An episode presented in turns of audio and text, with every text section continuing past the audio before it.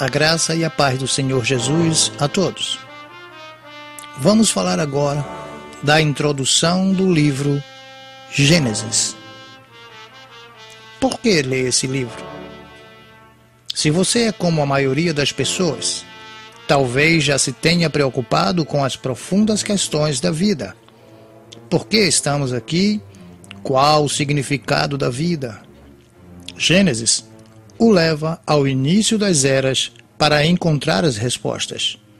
Esse livro fala sobre muitos começos: as primeiras plantas e os primeiros animais, o primeiro homem e a primeira mulher, o primeiro pecado, o primeiro anúncio da salvação de Deus.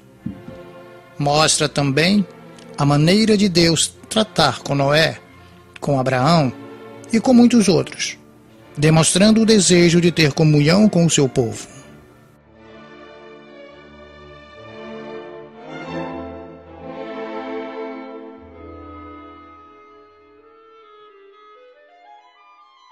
Quem escreveu o livro e quando escreveu?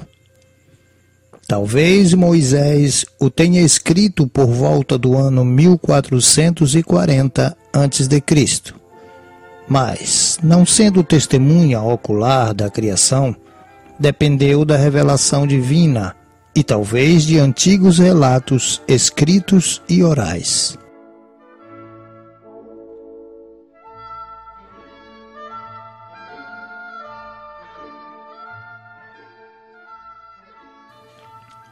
O livro abrange que período da história? Desde a época da criação, data sobre a qual podemos apenas especular, até o dia em que Israel chegou ao Egito e se tornou nação, cerca de 1800 anos antes de Cristo.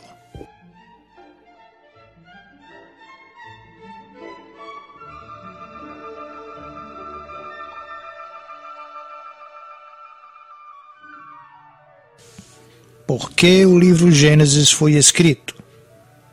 Para mostrar que quando Deus criou o mundo, este era bom.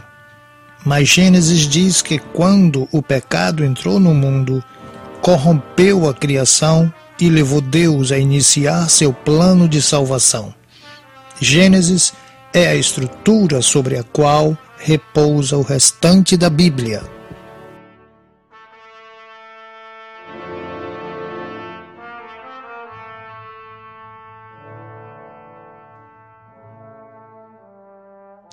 Para quem o livro de Gênesis foi escrito. Como o livro declara, no capítulo 12, versículo 3, que em Abraão serão benditas todas as famílias da terra, é razoável concluir que todos os povos podem beneficiar-se do relato acerca desse patriarca e de seus descendentes.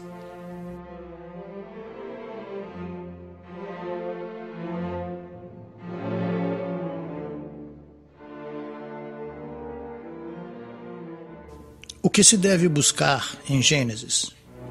Note-se o realce que o livro de Gênesis confere à relação entre Deus e a humanidade, interrompida no jardim e restaurada por sacrifícios e encontros com Deus. Por meio de relatos históricos, Gênesis ilustra os ciclos de pecado e de arrependimento